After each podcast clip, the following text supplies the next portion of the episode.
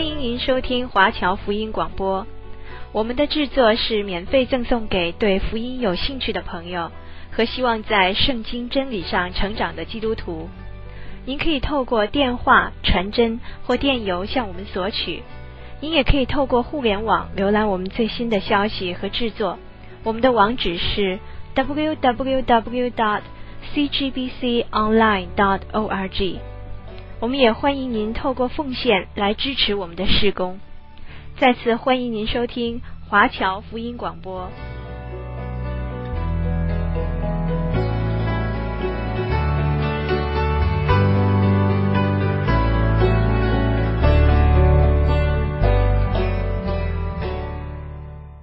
各位听众，大家好，我是马上修马老师，很高兴有这个机会与大家在空中相遇。在这个单元当中，我们将会很仔细的探讨圣经当中的一段经文。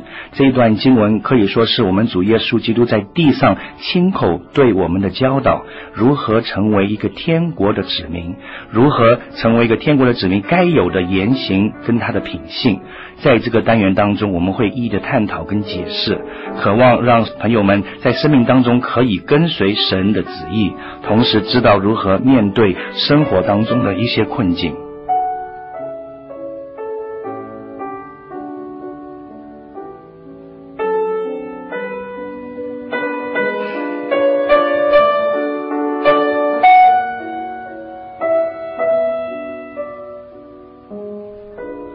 为什么基督徒要彰显出好的品格呢？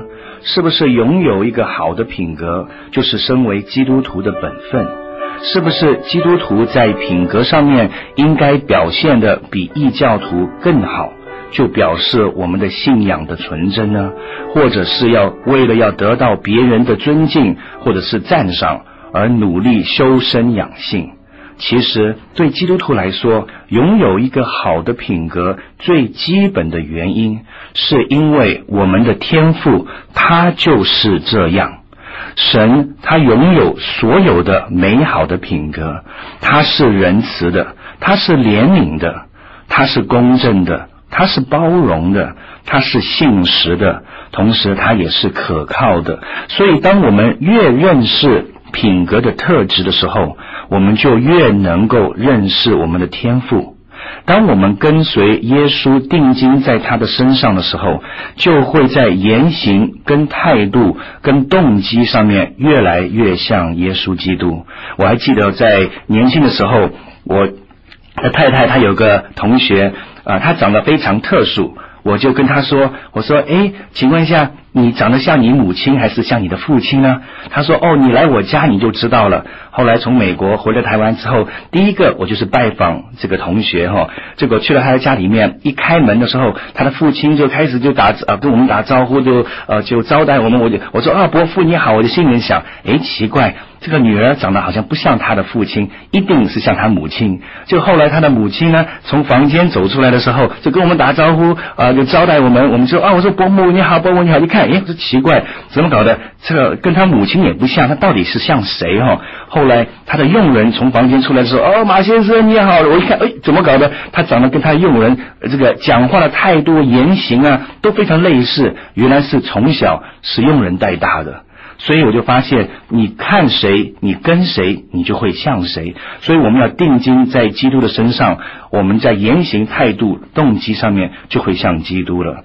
圣经上面讲到，当神创造人的时候，人是照着神的形象、神的样式，就是他的性情所造。人就是神的儿女，代表他自己在地上。换句话来说，看见人就能够看见神的样式、神的性情。但是，当人犯罪之后，罪使人断绝了跟神这种亲密的关系，人也失去了那种纯洁的、那种毫无污秽的心。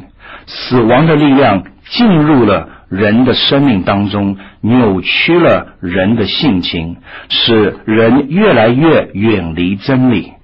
对神和他的性情就模糊不清了，堕落的品格使人更加的败坏。但是现在基督已经拯救了我们，他用他的宝血洁净了我们，又赐给我们新的生命，使我们能够与他的性情有份。从前如果是行骗的、行恶的、违背神的人，今后是爱真理的，是行善的，是遵行神话语的人。神要借着基督重新的使我们恢复当初创造我们时候应有的样式。好的树会结好的果子，坏的树也会结坏的果子。很多人靠他们自己的毅力来改变他们自己，或许能够达到某些程度的成果。但是，这仍然是一个外在的力量，尝试来改变内在的本性。就像某些的宗教，他们强调你要有好的外在的行为，好的外在的这种样式。所以的话，有些时候远远的，我能够看到一个某某种的教，他们的服装，我们就可以知道它是属于哪一个派系了。这是生活在一种僵硬的自我要求、自我约束。自我规范的捆绑之下，我们如果真的希望有这真正的良善的外在的品性，就必须要先将内心完全交给耶稣，决心让基督来掌管我们生命跟我们的心思意念，允许神将我们的内在的那种堕落的老我连根拔起，种下一颗新生命的种子，是属天的种子。让神建立这个灵宫，然后成长出圣灵的果子。只有在基督里，人才能够完全的彰显出神的神性。在登山宝训当中，耶稣很明确的告诉他的门徒，如果要成为天国的子民，首先的必要条件就是要拥有八个的品格。才能够与神跟别人有和谐的关系，所以我们必须要明白每一个品格的定义，否则的话，不同的人将不同的品格的定义做出不同的解释。耶稣用品格的特质来形容他自己，在马太福音十一章二十九节，耶稣说：“我心里柔和谦卑，你们当负我的轭，学我的样式。”这样，你们心里就必想安息。这里讲到那个恶，意思就是说，耶稣是听说古人说，耶稣当时是专门是制造这个牛的那个恶的。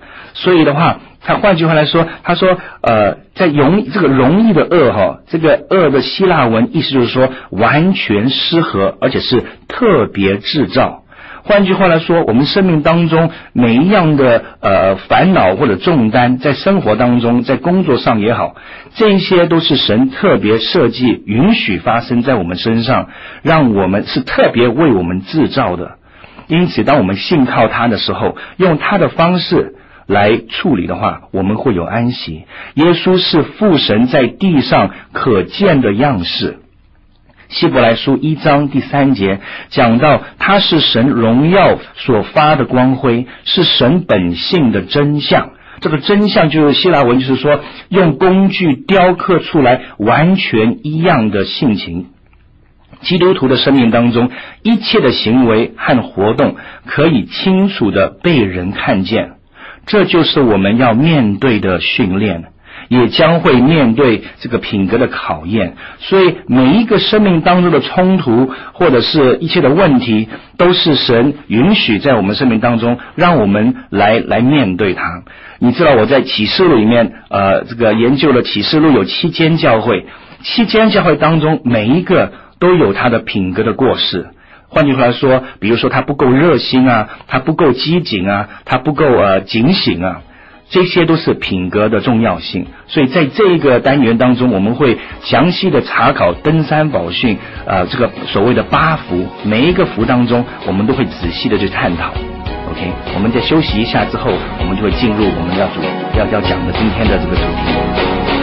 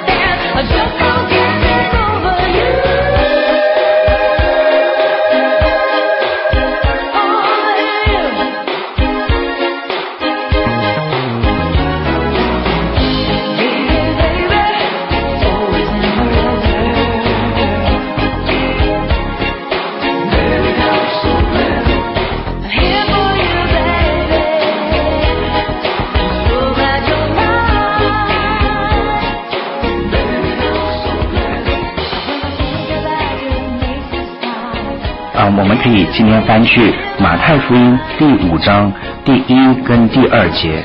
他这里讲到，耶稣看见许多人的时候，就上了山，就坐下来。门徒到他的跟前来，他就开口教训他们说：“呃，马太福音第五章第三节就是第一个八福里面第一福，虚心的人有福了，因为天国是他们的。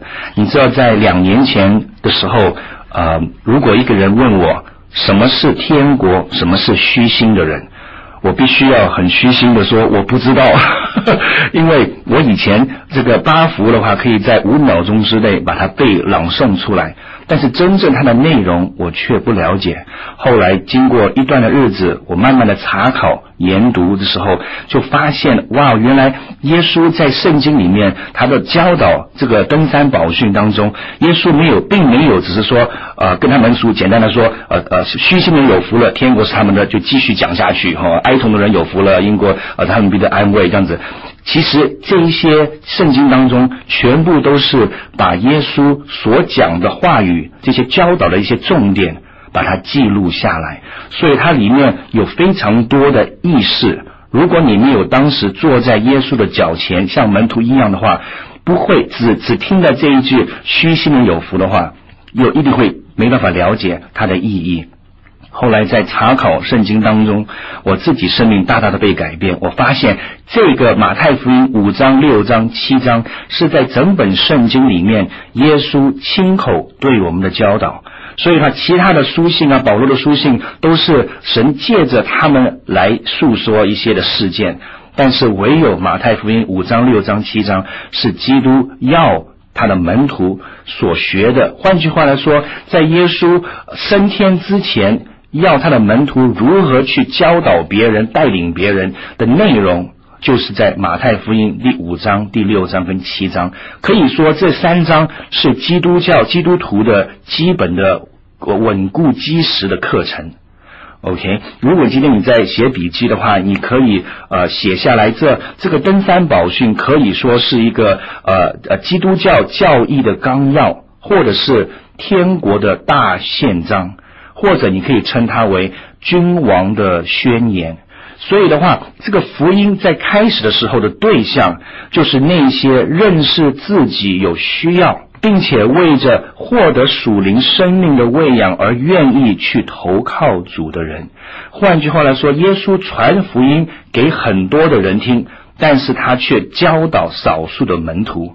现今教会当中需要的是门徒，而不是听众而已。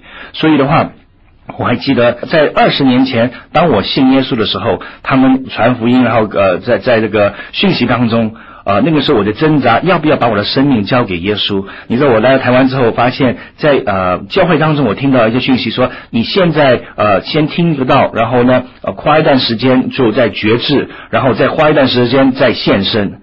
但是当时我听的讯息的话，就是说你要献身跟决志是同样的时刻，你要不要做耶稣的门徒？你要不要成为基督徒？就像婚礼一样，你要不要结婚进入这个婚约里面？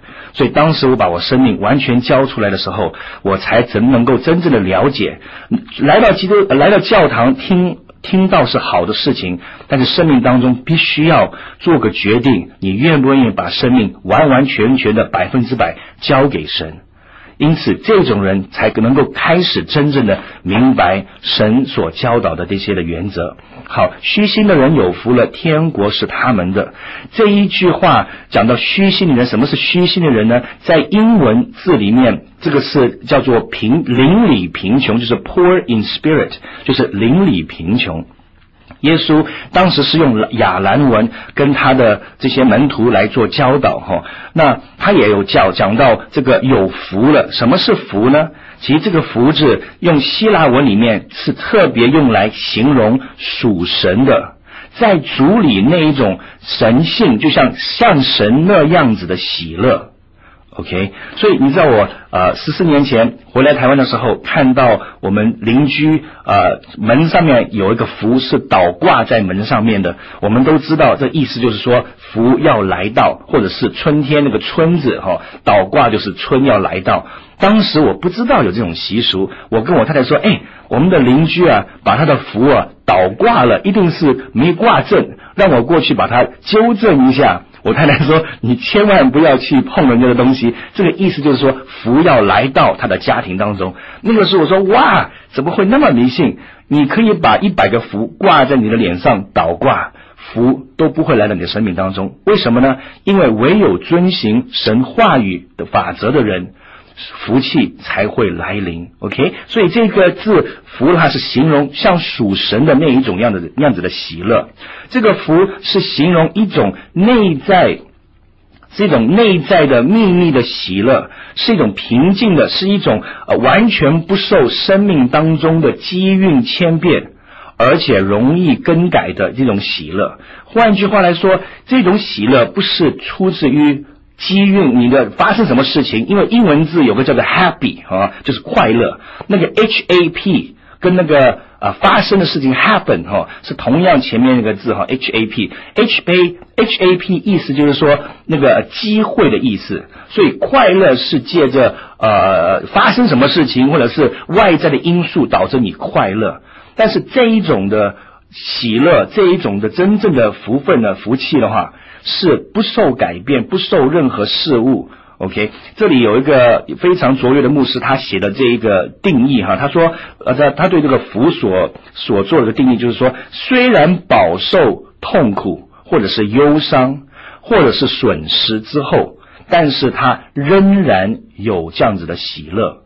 虽然是痛苦有忧伤，没办法打，没没有这个没有力量可以妨碍。或者是无论生或者死都没办法夺去他这一种的喜乐，哇哦，这一种喜乐是固定的，这种喜乐不会被改变的，不会外在因素被改变的。呃，你有很多的呃财产，你的健康出了状况，或者是你的计划呃被转移了，你的雄心被破碎了，这些东西都可以夺走人的喜乐。但是这里八福里面所讲的这种喜乐，这种福分。是不能够被改变的。那是什么样子有福？虚心的人有福了。那什么样子虚心的人？是不是虚心就是那种啊做贼心虚啊？或者其实刚刚我讲到虚心这两个字是贫穷的意思，在灵里面，你的心里面，灵里面是贫穷的。那有四种的这种解释哈。所以当时的耶稣用亚兰文讲的时候，有四种的贫穷。第一种意思就是单子只是贫穷而已。第二种是讲到。因为贫穷而没有影响力，而且没有权力，而且没有帮助，没有势力。OK，所以够惨了哈！你不单只贫穷，而且呢，你没有影响力，你没有权力。第三种，这个贫穷意思就是说更糟哈，是因为没有影响力，而且受到人的践踏跟逼迫。哇哦！第四种更惨，因为地上没有资产去依靠。而完全依靠神的人，换句话来说，你可以在家里面啊、放上铁门哦。这个你知道我在家里面哈、我在搬进我的新房子的时候，我花了很多的钱装了一个铁门啊、哦，四个铁门四四围包围着我，我希望它可以带给我安全感。OK，但是你知道吗？后来我发现有个小小的缺点，我能够在十五秒钟在从外面伸个手指进来，把我那个铁门一勾。就打开了，我就立刻打电话请那个厂商的那个员工过来说，我花了呃那么多钱装了那些为了保险的问题哦，保护我的家人哈，保护我的孩子，我有四个孩子哦，我住在一个呃比较呃这个这个呃不是很很好的地方哈，不不不地区了哈，我需要这种好的保护，既然这个铁门没办法给我那么好的保护，为什么呢？我表演给他看，十五秒钟之内。我就把这个铁门用我手指把它勾开了，因此他看一看的话，就就帮我修整一下。所以很多时候我们会依靠地上的一些事情，哦，来了，我们拥有多少，我们有什么的保护。但是那些完全依靠神的人，就是真正的是有福了。OK，贫穷这个意思就是说谦卑无助。完全信靠神的人。在诗篇六十八篇第十节，这里讲到上帝啊，你的恩惠是为困苦人所预备的。诗篇七十二篇第四节讲到，他必定为民中的困苦人伸冤。所以的话，那些知道自己全然无助而全心信靠神的人是有福的。OK，如果一个人他知道自己无能，又全心依靠神的时候，他会做出两样事情。第一样事情，他会远离世界上面的事物，因为他看到世界上面的东西本身不可以、不能够给予快乐。他第二会将完全的依靠上帝，因为他知道唯有上帝才能够给予他帮助、盼望跟力量。所以，邻里贫穷的人，就是那些看万事为空虚的，看上帝是他一切的人。Amen。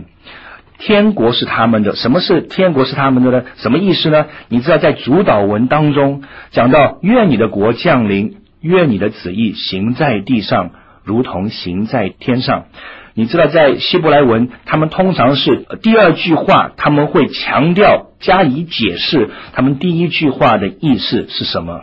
所以这里讲到天国是他们的，OK？什么是天国呢？就是神的旨意行在地上，如同行在天上，那就是神的国度降临。神国度就是神旨意在地上行走，OK？运行啊，就是遵行上帝旨意的人。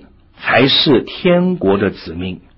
有一次，我就跟我太太在分享，哇，你知道，原来当一个人他愿意遵行神的旨意，他就是国度的子民的时候，我太太跟我说了一句话，非常使我惊讶。她说：“你知道如何能够使神的国度增加在你的生命当中？”哇，那个时候问垮我了。我说：“是不是呃呃呃呃这个呃多看一点圣经啊，或者是呃多做什么事情啊？”我太太说：“当你。”越遵行神的话语的时候的法则的时候，你越应用在你生命当中，你将会拥有更多的神的国度在你的生命里。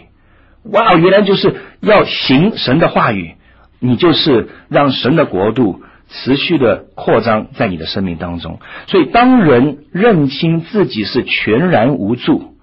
全然无知跟无能的时候，来对抗生命的时候，而且完全相信神，这一个人才能够愿意遵行神的旨意，在信靠当中时要顺服。神的国度是虚心的人的产业。诗篇第九章第十节讲到：耶和华啊，认识你名的人要依靠你。因为你没有离弃寻求你的人，以赛亚书五十七篇第十五节讲到，因为那至高至上的永远长存，名为圣者的如此说：我住在至高的圣所里，也与心灵痛悔谦卑的人同居，要使谦卑的人灵性苏醒，也要使痛悔的人的心苏醒。我们的神。会亲近那些谦卑的人，而国度就是属于这些人的。我们看见这段经文当中讲到虚心的人是有福的，因为虚心的人最大的赏赐就是他会成为像主耶稣一样的样式。我们主耶稣也是这样子的，因此那些若听见这些教导的人。愿意虚心向神求学，你知道我发现这八福里面第一个就是需要虚心，要谦卑自己向神学习的话，后面其他七个福就会跟着来到我们生命当中。